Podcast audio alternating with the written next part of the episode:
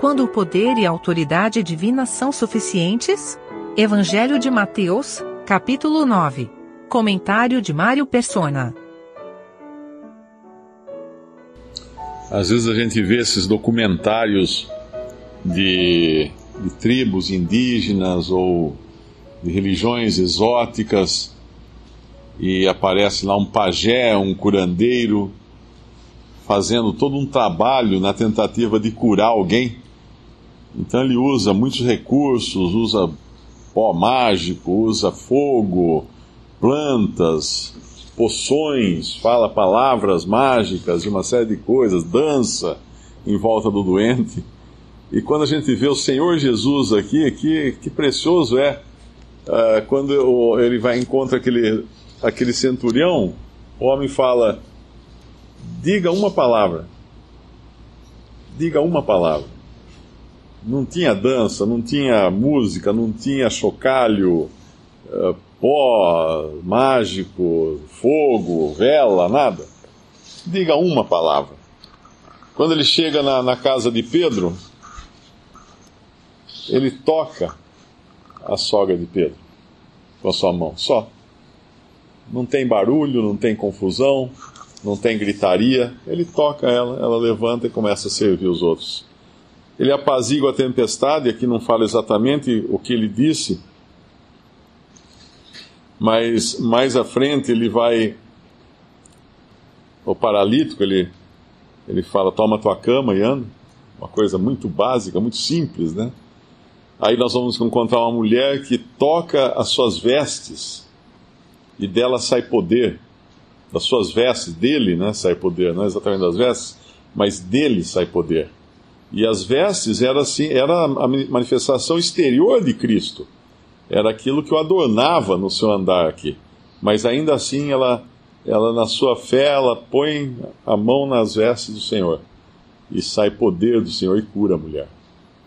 E mais à frente vai ter também o, o cego, o mudo.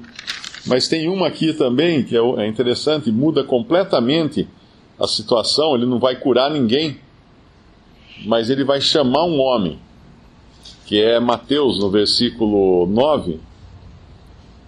Ele não senta com Mateus para explicar todo o plano, como vai ser a vida dele a partir de então, o que ele pode esperar, o que ele, não, ele não faz uma entrevista de emprego para Mateus, né? não, não tem todo um, toda uma conversa. Não, ele fala: segue-me, segue-me. E deveria bastar para qualquer um escutar o Senhor dizer: segue-me. Sem mais delongas, sem mais, uh, sem mais palavras além dessa, segue-me. Nós às vezes oramos e, e esperamos que o Senhor diga alguma coisa, mas a nossa impaciência, nós não esperamos a palavra dele. Dizer segue-me, ou sim, ou não, Esperamos talvez uma série de acontecimentos ou alguma, algum discurso elaborado, ou procuramos na Bíblia alguma coisa que possa casar com aquilo que nós realmente desejamos, não exatamente buscando a vontade do Senhor, mas buscando a nossa e vendo se, ela, se a gente encontra um paralelo na Bíblia para fazer a nossa vontade. E aqui ele fala: segue-me. Mateus não tinha pedido, Mateus não tinha feito nada, estava só sentado fazendo o seu trabalho, segue-me. Tem uma passagem que fala lá em, Mateus, em Lucas 22, quando o Senhor é preso, os discípulos falam: Senhor, uh, usaremos da, da espada? Ele fala: Feriremos a espada? Senhor, feriremos a espada?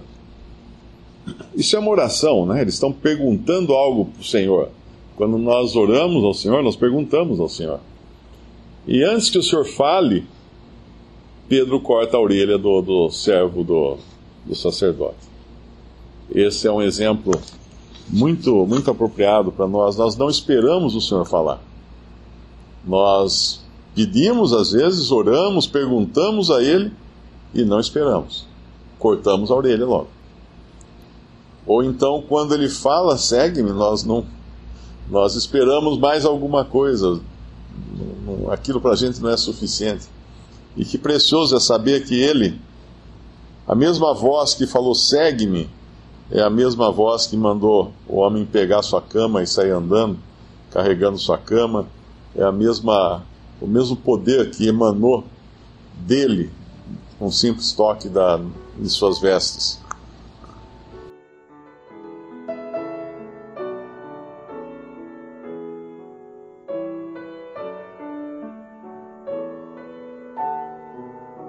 Visite respondi.com.br. Visite também 3minutos.net.